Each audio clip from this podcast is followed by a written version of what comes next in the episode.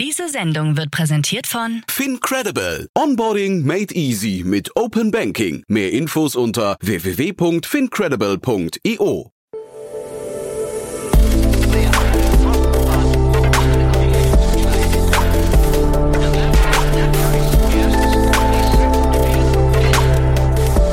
Startup Insider Daily.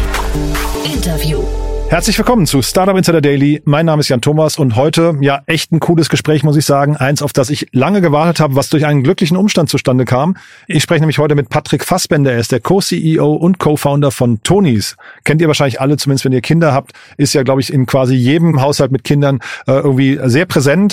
Und wie es dazu kam, die Geschichte dahinter, aber auch die aktuellen Herausforderungen, die habe ich eben besprochen. Und das Ganze, weil sich äh, Tonys selbst gemeldet hat bei uns, als wir neulich mit Otto Birnbaum über Edorino gesprochen haben und haben die ganzen edukativen Learning-Bereich besprochen. Und da hatte sich Tonis gemeldet, hat gesagt, hey, wir waren ja noch nie bei euch im Podcast, lass uns das ändern. Da sagen wir natürlich nicht nein. Und deswegen ist jetzt bei uns Patrick Fassbender, Co-Founder und Co-CEO von Tonis.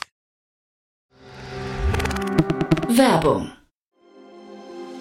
Sei dabei beim HTGF Family Day am 11. und 12. Juni in der Station Berlin. Für zwei Tage voller Inspiration und Business. Tauche ein in ein einzigartiges Netzwerkerlebnis mit bis zu 1500 Teilnehmenden. Erkunde das innovative Seed- und Later-Stage-Portfolio des Hightech Gründerfonds. Lass dich vom vielseitigen Programm inspirieren und knüpfe wertvolle Kontakte. Sichere dir jetzt dein Ticket. Mehr Informationen findest du unter www.family-day-htgf www.startup-insider.de. Startup Insider Daily. Interview. Ja, da freue ich mich sehr. Patrick Fassbender ist hier, Co-Founder und Co-CEO von Tonys. Hallo Patrick. Hallo Jan, freut mich sehr. Hallo. Ja, cool, dass wir sprechen. Und äh, du, vielleicht fangen wir an trotzdem mal, auch wenn euch wahrscheinlich, ihr seid ja so richtiger Household-Brand, euch kennt wahrscheinlich wirklich schon fast jeder, zumindest jeder, der Kinder hat. Äh, trotzdem ein paar Sätze zu euch erstmal, oder? Ja, gerne, gerne. Ja, wir sind ein äh, Unternehmen, das vor äh, ja, 2016, ist schon sieben Jahre her, ähm, ein Audiosystem für Kinder auf den Markt gebracht hat, das man mit Figuren bedient, die wir Tonys nennen. Die Marke heißt auch Tonys und ähm, das Abspielgerät Tonybox äh, sind in Deutschland gestartet, inzwischen aber auch international sehr aktiv und unterwegs. 2013 gestartet, ne? W wann hört man denn auf, ein Startup zu sein? Ähm, ich, ja, ein Stück weit hoffe ich, dass wir es nie aufhören, eins zu sein und äh, ein Stück weit hoffe ich, dass wir, dass wir es auch bestimmte Aspekte schnell abgelegt haben. Also ich glaube, ähm, ich weiß nicht, wie die, die, die Definitionen sind. Äh, ich glaube, wir sind schon jetzt eher ein Mittelständler als ein klassisches Startup. Ja, man guckt immer so ein bisschen auch auf die, auf die das, auf das Alter. Ne? Man sagt so nach zehn Jahren, ne? je Ja. nachdem, wenn man kein Exit, jetzt hast, habt ihr ein IPO, über den müssen wir natürlich auch gleich nochmal sprechen. Aber was sind denn so die Facetten, äh, lass uns mal dabei bleiben nochmal kurz, ähm, die Facetten von euch, wo du sagst, die würdet ihr ungern ablegen, auch wenn sie vielleicht ein bisschen Startup-esque sind. Ja, also für mich ist das vor allen Dingen diese Haltung, äh, Dinge anzupacken, unkonventionell vorzugehen, Dinge mit, mit einer großen Energie und Leidenschaft, äh, mit einem großen Teamspirit voranzutreiben. Ähm, das ist, glaube ich, so mit das, was uns immer ausgezeichnet hat und was ich ähm, unter in anderen Aspekten mit das Spannendste und Tollste finde. Und je größer man wird und je mehr sich das die Organisation eben auch verändert, wir sind inzwischen ähm, ja über 450 Leute, ähm, dann gibt es auf einmal sowas wie Abteilungen und Reisekostenabrechnungen und sowas. Äh, das gab es am Anfang nicht und es war wahnsinnig unkompliziert. Man hat einfach äh, sehr lösungsorientiert und konstruktiv äh, sehr schnell Dinge lösen können, ähm, ja, Probleme aus dem Weg räumen und das verändert sich unterwegs natürlich ein Stück weit. Ähm, insofern, ja, das sind vielleicht so die Aspekte. Du bist aber Co-Gründer, das heißt, du bist noch dabei, obwohl das Unternehmen jetzt so groß ist und, und Genau. gewachsen ist. Ähm, wie hat sich denn deine Rolle oder eure Rolle verändert? Ja, ich war in den ersten Jahren, also die Idee ist im Kinderzimmer meiner eigenen Kinder entstanden und mein Background, ähm, ich bin eigentlich Grafikdesigner, also ist eher so ein kreativer Background. Ich war in den ersten Jahren natürlich sehr, sehr, sehr tief im Produktthema drin, ähm, von, von A bis Z, ähm, Produktdesign, aber auch die ganzen User-Flows, die ganze UX, die damit verbunden ist, aber gleichzeitig eben auch Marke etc., Kampagnen. Ähm, da bin ich jetzt schon ähm, leider, muss ich sagen, sehr, sehr weit weg ähm, in manchen Themen. Ähm, Produkt bin ich immer noch nah dran, aber was, was viele andere Themen angeht, ähm, bin ich relativ weit weg. Es ist mehr Manager jetzt. Ne? Also man muss viele, viele Themen, die gar nicht so sehr mit dem konkreten Produkt oder der konkreten Markensituation zu tun haben, sich damit auseinandersetzen. Ähm, das ist auch super spannend. Ähm, insofern hat sich das ähm, inhaltlich wahnsinnig verändert, ähm, aber nicht von heute auf morgen. Es ist halt ein Prozess, der dann einfach so vonstatten geht im Laufe der Jahre. Und wie hält man sich da motiviert? Ich kann mir ja schon vorstellen, dass so diese Anfangszeit, wo man halt irgendwie im kleinen Team lösungsorientiert ist, hast du gerade gesagt, dann irgendwie auch noch jeden kennt und irgendwie nah dran ist an allem äh, und, und vielleicht auch Lösungen so, sofort vorantreiben kann. Wenn das so ein bisschen abhanden kommt dann im Laufe der Zeit, dass einen das vielleicht auch wurmt. Ne? Ähm, also äh, wächst man dann mit den neuen Herausforderungen oder gibt's auch für dich den Punkt, wo, wo du oder ihr sagt, äh, ja, bis hierher und nicht weiter? Also ähm, das ein Grund, warum ich mich damals entschieden habe zu gründen, war eben genau das, dass ich ähm, auch neue Dinge äh, ähm, erforschen wollte für mich, die ich ähm, vielleicht gar nicht noch gar nicht kenne. Also ich hatte keine Ahnung von Vertrieb, von Finanzen auch relativ wenig und äh, von Produktion auch nicht. Und genau das hat mich aber super gereizt. Insofern ist diese Veränderung auch in meiner Rolle eine eine spannende und das ähm, permanent eben auch bis zum heutigen Tag. Ähm, ja, es hat sich vieles verändert, ähm, aber motiviert hält mich halt ähm, nach wie vor, dass es ein, ein unfassbar tolles Produkt ist mit einer, einer fantastischen Zielgruppe und wir auch ähm, wirklich ganz ganz tolles Feedback ähm, bekommen permanent seit Jahren und wir haben einfach ganz, ganz tolle Leute hier im Unternehmen. Natürlich kenne ich jetzt auch nicht mehr alle persönlich, aber doch viele und ähm, wir sind schon sehr eingeschworen Haufen und es macht einfach große Freude, mit diesem Team jeden Tag ähm, ja hier die Dinge voranzutreiben. Ich habe ja gesagt, Household-Brand, man hat so das Gefühl, bei vielen seid ihr auch so eine Love-Brand geworden, ne, wo Leute wirklich sagen, das ist so Teil, Teil ja vom Kinderzimmer halt irgendwie, ne? Aber ja. gibt's denn andersrum auch Kritik, die euch entgegen, äh, was nicht schwenkt? Gibt's so Dinge, ich meine, das ist ja zum, zum Beispiel Plastik könnte so ein Thema sein, also Nachhaltigkeit, mhm. oder gibt's andere Dinge, die, die, sagen wir, immer wieder aufpoppen, euch vielleicht auch stören, wo man dann nochmal ran muss? Nee, es hört sich vielleicht so ein bisschen seltsam an, aber gar nicht so viele bis, nee, also Preispunkt taucht ab und zu mal auf, mhm. ähm, aber da können wir auch nur sagen, ja, das ist jetzt äh, auch wirklich ein sehr qualitatives, wertvolles Produkt. Der, der Preis ist aus unserer Sicht gerechtfertigt. Es ist auch nicht gerade günstig, diese ganzen Produkte zu bauen. Insofern ist das, glaube ich, schon stimmig. Und wenn man auf die, auf die ähm, Zahlen schaut, ähm, passt das ja auch. Was wird nachgefragt, dieses Produkt auch zu diesem Preispunkt. Und das ist aus unserer Perspektive durchaus stimmig und, und angebracht. Insofern nehmen wir das wahr, äh, versuchen auch hier und dort natürlich ähm, dem was entgegenzusetzen. Aber das, das ist so vielleicht ein, ein Feedback, was wir bekommen. Ähm, und zum Thema Plastik, ja, ähm, wir, wir machen eben ein Produkt, was ähm, sehr, sehr, sehr lange am Markt ist. Auch die Boxen sind super robust und ähm, auch von der ganzen, vom mechanischen Design her, von der Elektronik her so ausgerichtet dass sie eben nicht nach einem Jahr kaputt geht, sondern über viele Jahre hinweg funktioniert. Äh, die Figuren sind Sammelobjekte, sie landen nicht irgendwann in der Mülltonne.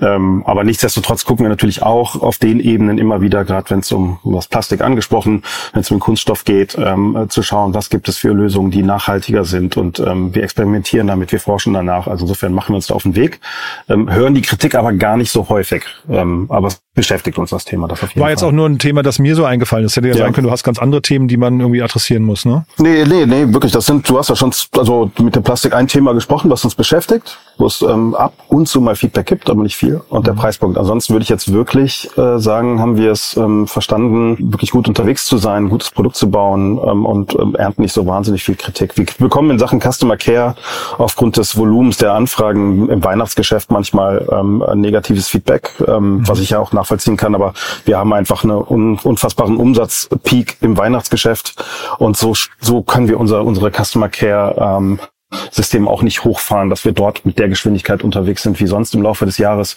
Und das führt natürlich nachvollziehbarerweise hier und dort ähm, auch zu Hiccups und zu Unverständnis bei Kunden. Da versuchen wir auch immer wieder uns zu entschuldigen und uns mhm. äh, so aufzustellen, dass es besser und besser wird. Das schaffen wir auch. Aber das ist vielleicht nochmal ein Kritikpunkt. Und äh, Stichwort Feedback ist ja auch nochmal spannend. Wie nah seid ihr denn dran an euren Kunden? Ne? Wenn du sagst, ja, also negative Kritik kriegt man natürlich sowieso irgendwie reingespült, aber ähm, sag mal, ihr habt ja so ein bisschen auch einen D2C-Ansatz, ne? Also auch wenn ihr im Handel natürlich primär präsent seid, aber aber ähm, habt ihr, seid ihr nah am Kunden? Ja, das würde ich schon sagen. Also wir bekommen äh, sehr, sehr viel Feedback über verschiedenste Kanäle. Also äh, tolles Feedback. Also unser ganze, ganzes Büro ist voll mit, mit gemalten Bildern von Kindern, die, die Tonis malen, Tony-Boxen malen und äh, sich dafür bedanken. Äh, wir bekommen sehr viele E-Mails. Äh, ich persönlich auch E-Mails und per LinkedIn und alle möglichen Kanäle ähm, Feedback. Ähm, wir bekommen über unsere eigenen Social-Media-Kanäle natürlich auch sehr viel Feedback. Es gibt viele Gruppen in manchen sind wir drin, ähm, auch völlig transparent und sammeln aktiv Feedback ein. Wir machen Umfragen. Also uns ist das, dass das Allerwichtigste ist, unsere Kunden zu verstehen und auch ähm, ähm, zu antizipieren. Was sind die Themen, die vielleicht perspektivisch ähm, wir noch angehen müssen, etc. Das ist ähm, insofern dieser Rückkanal zu unseren Kunden ist ähm, äh, extrem wertvoll und wichtig. Mhm. Lass uns mal so ein bisschen noch über die Learnings sprechen aus den letzten zehn Jahren. Vielleicht fangen wir nochmal mit dem Preispunkt, den du gerade angesprochen hast, nochmal an. Ich finde das ja interessant. Du sagst es, ihr habt im äh, Kinderzimmer äh, quasi die Idee entwickelt, zehn Jahre lang in, im Voraus Unit Economics zu designen, die dann irgendwie auch funktionieren oder äh, Bestand haben können. Wie geht sowas? Also ich meine, das ist ja jetzt kein ganz einfaches Produkt, was ihr da baut. Ja, äh, geht gar nicht. okay. habe ich auch gar nicht erst versucht. Also ich, ich kam aus einem völlig anderen Ansatz. Ich habe bei meinen eigenen Kindern gesehen, dass ähm, das, was da an Systemen im Markt ist, die funktionieren nicht so, wie ich das für richtig halten würde, rein aus Elternperspektive. Und hatte dann für mich die, die Entscheidung getroffen, ich, äh, ich höre mit meinem, mit meinem alten Job auf und baue jetzt ein solches Abspielgerät und war dann mit der Situation konfrontiert, dass ich auf allen Ebenen plötzlich ähm, nachdenken musste, wie geht das denn jetzt? Ne? Also äh, dann muss man wohl ein Unternehmen gründen, wenn man ein solches Produkt umsetzen muss und möchte, dann äh, muss man wohl Geld sammeln und so ging das Stück bei äh, Stück für Stück. Also es war nicht so wahnsinnig ähm, am Reißbrett geplant und mit Excel-Listen gestartet, sondern es kam absolut über dies, übers Konzept, übers Produkt. Ähm, dann habe ich mir natürlich schnell auch Marktzahlen angeschaut, äh, wie viele Kinder werden in Deutschland geboren, ähm, wie viele hören überhaupt noch und solche Themen, dann hat man sich Stück für Stück und über, über einen längeren Prozess versucht, diesen Economics ähm, sich zu nähern. Ähm, aber lagen auch zum Start hin natürlich ziemlich daneben. Äh, wir dachten ja auch, es wäre ein rein deutsches Produkt äh, für den deutschsprachigen Raum.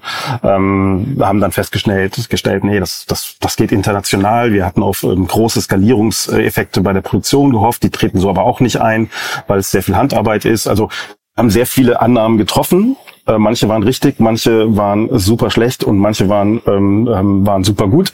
Ähm, insofern ähm, ist das, glaube ich, dann ein Mix am Ende des Tages und man verfeinert diese ganzen Economics unterwegs, bis man irgendwann so viel Grip auf das ganze Thema hat, dass man wirklich Stellschrauben drehen kann und entsprechend aufgrund dieser Zahlen auch ähm, ja, Stück für Stück sich verbessert. Also es braucht dann schon eine gewisse Größe, um dann überhaupt äh, in den profitablen Bereich zu kommen. Ne? Das geht bei euch dann bei dem Produkt äh, durch Skalierung, ne? Ja, wir waren aber schon im, im, im zweiten Jahr, äh, glaube ich, waren wir schon profitabel, ähm, weil wir anders als auch vielleicht gedacht äh, wesentlich weniger Marketing-Spendings hatten, ähm, als wir als wir glaubten haben zu müssen ähm, und sind dann, als wir entschieden haben, wir gehen international, ähm, sind wir nochmal ähm, in die Phase gekommen, wo wir nicht profitabel unterwegs waren, ähm, weil wir sehr viel in die neuen Märkte investiert haben auf allen Ebenen und gerade USA ist natürlich sehr teuer. Jeder, der so ein bisschen sich da auskennt, äh, wird das äh, nachvollziehen können. Sind aber jetzt im ersten Halbjahr schon wieder auf profitablen Kurs und werden auch Ende des Jahres, so, so wie es jetzt sehr gut aussieht, eben auch profitabel rauskommen. Insofern ähm, ist es nicht so, dass wir, wie vielleicht bei anderen auch Geschäftsmodellen hier, ähm, noch nicht wissen, wie wir da hinkommen oder erst in 15 Jahren laut Papier da hinkommen, sondern wir sind da schon auf einem super guten Kurs. Gibt es denn trotzdem in den zehn Jahren noch irgendwie Learnings oder äh, andere Dinge, Fehler, die ihr gemacht habt, die, die du gerne vermeiden würdest, rückblickend oder Learnings, die du teilen kannst? Ja, ich glaube, wenn man so auf die ähm, Internationalisierungsstrategie schaut, dann haben wir am Anfang vor allen Dingen mit dem ersten Markteintritt in UK ein paar Fehler gemacht. Wir haben ähm, die Bedeutung des, des wirklich auch lokalen Portfolios unterschätzt. Ähm, da, da haben wir sehr schnell nachziehen müssen. Ähm, und wir haben auch ähm, lernen müssen, dass eben äh, Retail ähm, anders funktioniert, ähm, auch, auch Kommunikation anders funktionieren muss. In Deutschland war vielleicht diese Gründerstory von zwei deutschen äh, Vätern, die äh, sich im Kindergarten kennengelernt haben und ein solches Produkt entwickeln, war vielleicht äh, interessant. In UK hat das keinen interessiert. Und äh, insofern haben wir da ähm, gerade im Hinblick auf neue Märkte ähm, uns ähm, haben wir schnell dazu gelernt, dass wir bestimmte Aspekte pro Markt nochmal ganz, ganz intensiv beleuchten müssen und uns ein bisschen anders ausrichten müssen. Manche sind identisch, aber andere sind eben auch wirklich ganz, ganz individuell. Und das war somit das wichtigste Learning für uns als Company.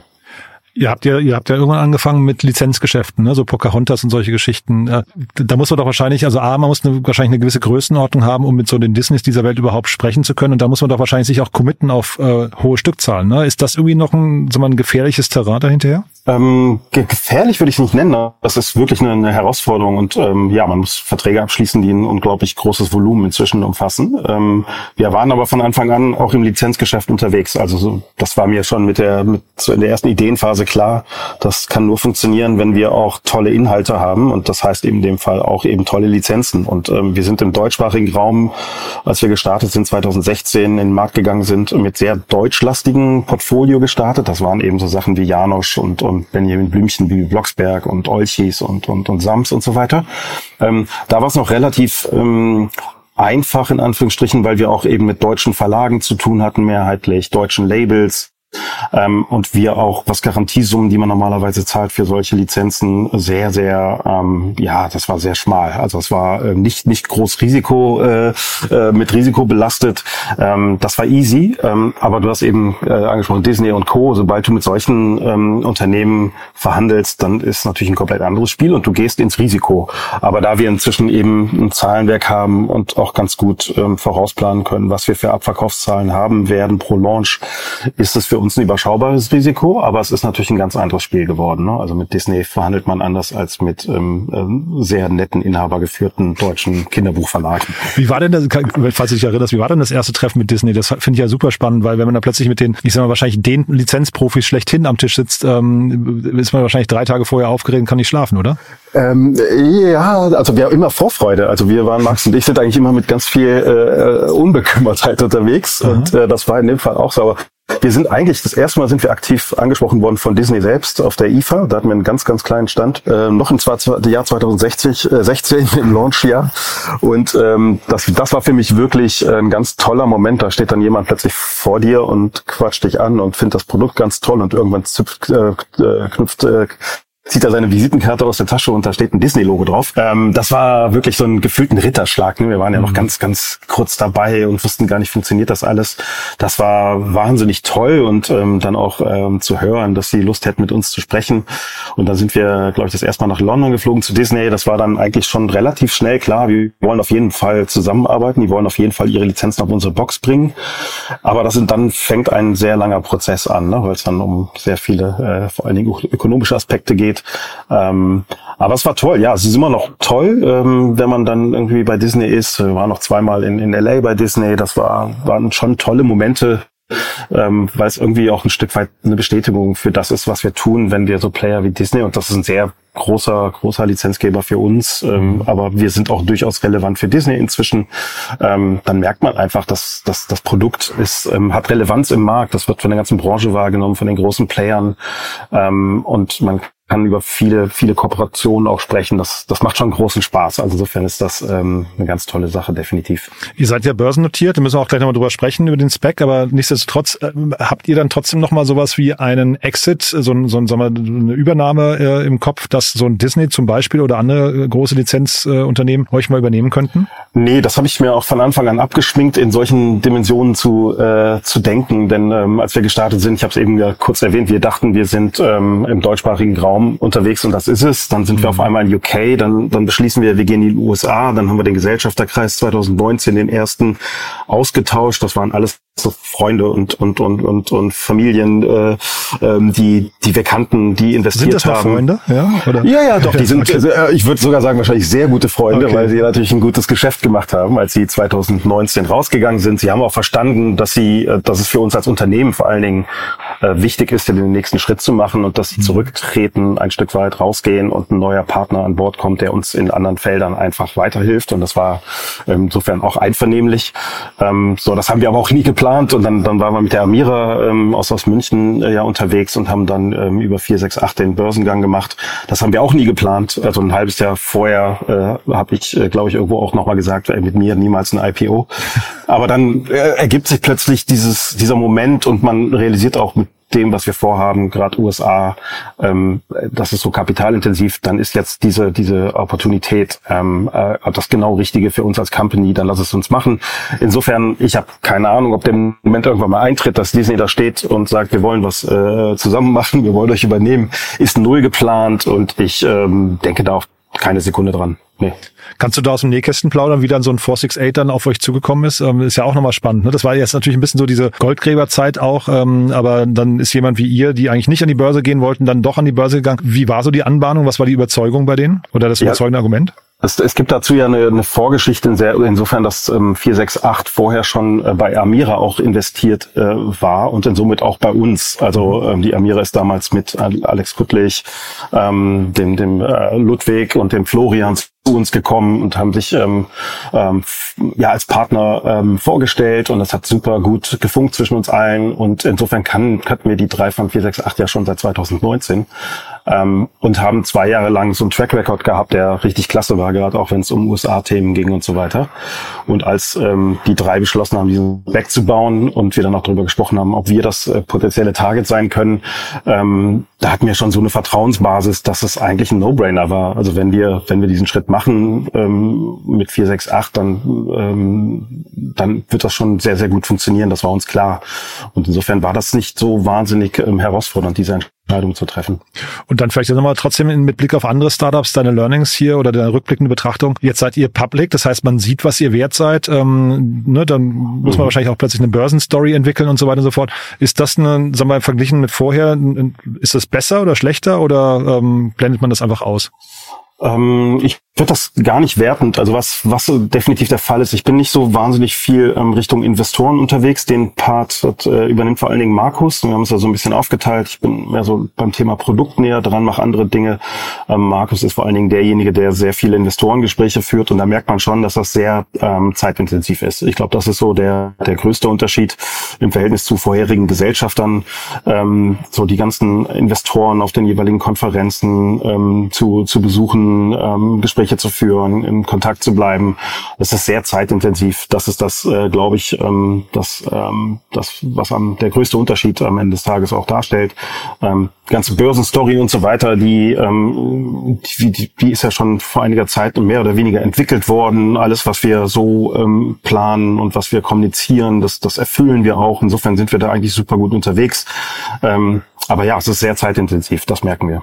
Naja, aber schon, ihr müsst ja jetzt dann äh, im Prinzip dauernd so eine Börsenfantasie auch anheizen, ne? Ja. Weil, weil, also jetzt seid ihr public, äh, ihr werdet getradet, das heißt, Leute wenden sich euch zu, wenn die Story stimmt und wenden sich ab, wenn die Story nicht stimmt. Ne? Das heißt, man muss ja. ja wahrscheinlich auch im produktseitig dann irgendwie Innovationen nachliefern. AI habt ihr, glaube ich, äh, jetzt äh, entdeckt für euch und so. Ist schon, ist schon ähm, auch ein gewisser Druck, der da entsteht, oder? Ja, ich weiß nicht. Also ich empfinde das eher als positiven Druck, weil ähm, wir müssen uns als Unternehmen ja auch weiterentwickeln. Wir wollen ja selber auch neue Innovationen und Produkte in den Markt bringen. Wir mhm. wollen auch ähm, ähm, äh, weiter internationalisieren. Wir, wir wollen tolle Dinge machen.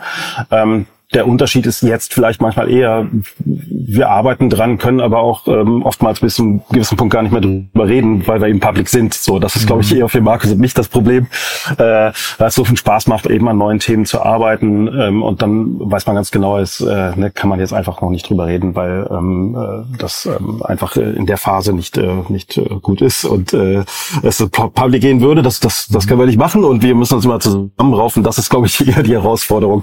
Und ähm, ähm, ich glaube, wir haben das, die Dinge, die wir, die wir erzählen, die Story, die wir bauen, Stück für Stück, die erfüllen wir eben auch. Das, das ist kein Druck, sondern es sind Ziele, die wir uns intern setzen, nicht für, für, für extern. Ähm, und insofern sind wir da eigentlich synchron unterwegs. Wir wollen ja nichts erzählen, was wir nicht erreichen können oder an das wir nicht glauben.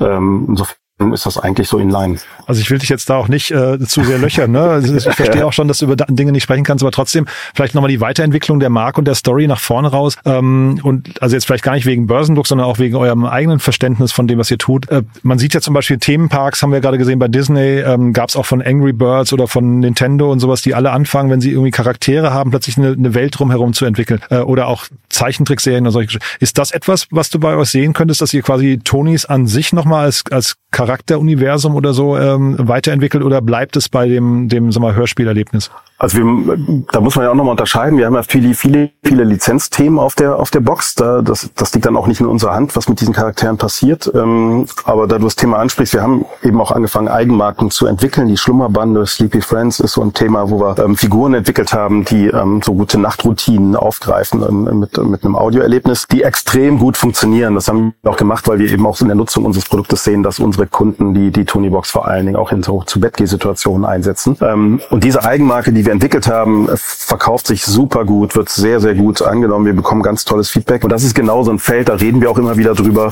diese Themen eben auch auszuwerten in anderen ähm, Bereichen. Das ist natürlich super spannend. Das treibt uns auch gar keine Frage, weil da einfach ein mega Potenzial ist. Wir haben erste Merch-Partner, ähm, Sternthaler ist einer, äh, wo es eben von diesen Marken, die wir entwickelt haben, äh, Schlafsäcke für äh, Kinder gibt, ähm, Schnüffeltücher und so weiter. Da merken wir halt, was für ein Potenzial in, in, in solchen Eigenmarken, die wir kreieren, stecken. Und da ist ähm, der Themenpark vielleicht noch ein Stück weit entfernt und auch der Kinofilm. Aber natürlich ist das, ähm, ist das eine Richtung, wenn es funktioniert und man so eine Marke sauber aufbaut, ähm, was, was sich denken lässt, ist ein weiter Weg und ähm, weiß Gott nicht einfach. Aber ich glaube, dass wir mit unserer Marke, mit der Plattform, der Reichweite, unserer Kundenbeziehung eine mega Chance haben, genau das zu erreichen. Und das ist ähm, ungemein spannend. Und ähm, das finde ich eh, wenn man auf unsere Marke guckt, ich komme ja aus, äh, aus der Agenturwelt, ich habe so viele andere Marken auf meinem Tisch gehabt, mit denen ich zu tun hatte, für die ich gearbeitet habe. Es ist schon eine wirklich großartige Marke, die wir die wir gebaut haben. Ähm, und da steckt super, super viel Potenzial drin. Und ähm, das spüren wir jeden Tag. Insofern äh, glaube ich, jeder, der sich ja so ein bisschen auskennt, wird das ähm, wahrscheinlich auch, auch bestätigen können, äh, dass man aus so einer Marke noch, noch ähm, weitaus mehr bauen kann, als das, was wir bis jetzt in der kurzen Zeit schon geschafft haben. Mhm. Ähm, das, das sollte eigentlich jedem irgendwie auch klar sein, was für eine Fantasie da drin steckt. Man hört den Marken- oder Produktmenschen raus. Ne? Ähm, vielleicht nochmal gerade die Brücke, weil du sagst Kundenbeziehung und Marke. Ähm, äh, wir beide sprechen ja heute miteinander, weil äh, der Henrik auf eurer Seite, der Kommunikationschef, glaube ich, oder so von euch, hatte sich gemeldet, nachdem wir hier mit Otto Birnbaum über Edorino gesprochen hatten.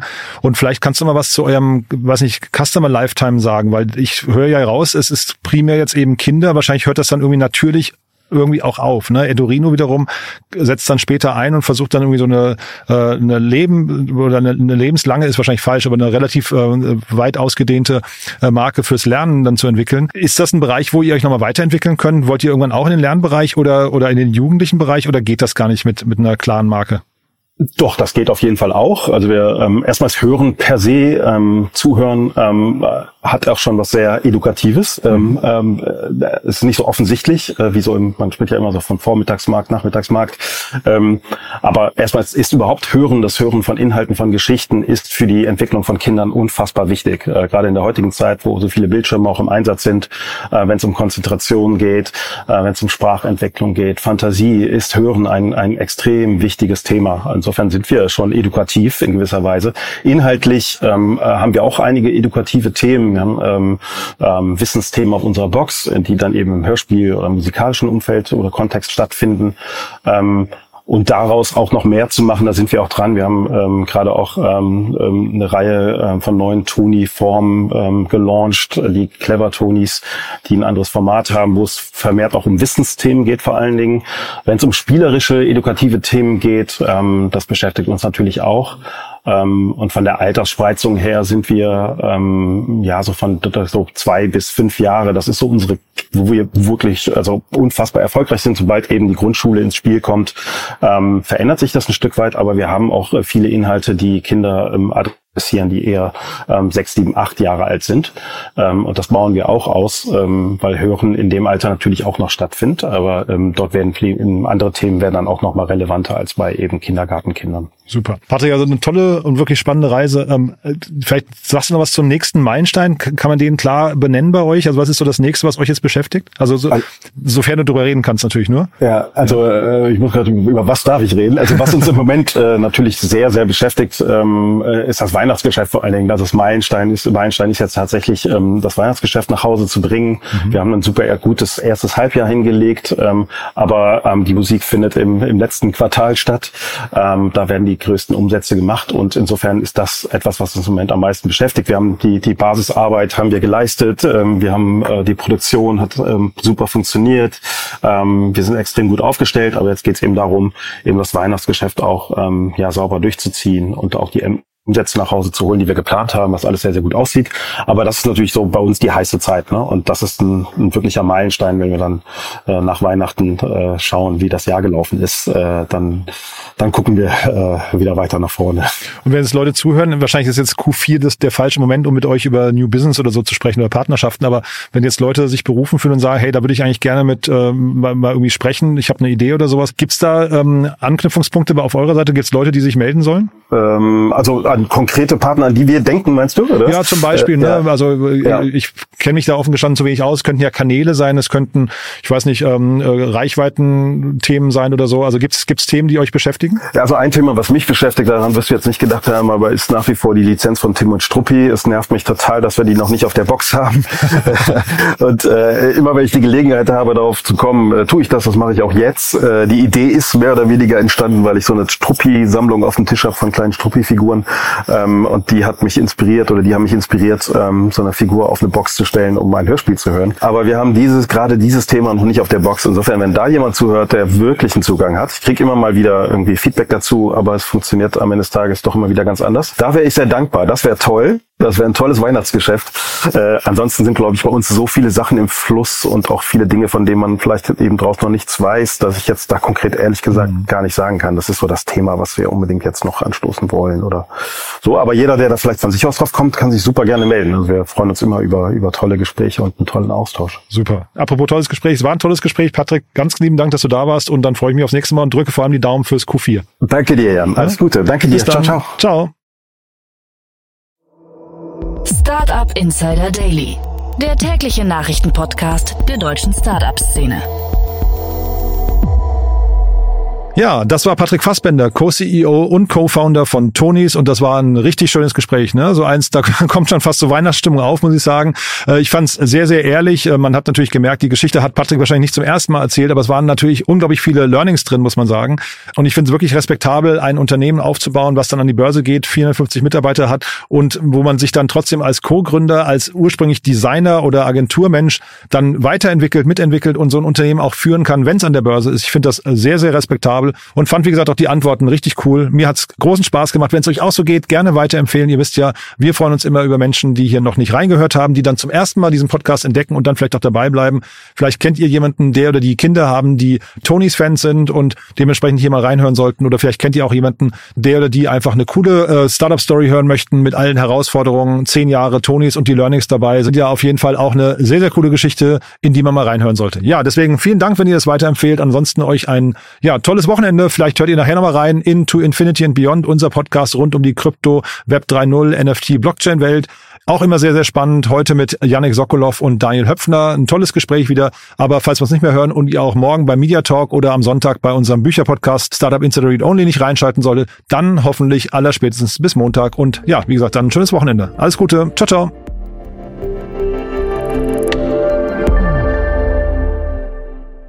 Diese Sendung wurde präsentiert von Fincredible. Onboarding made easy mit Open Banking. Mehr Infos unter www.fincredible.io.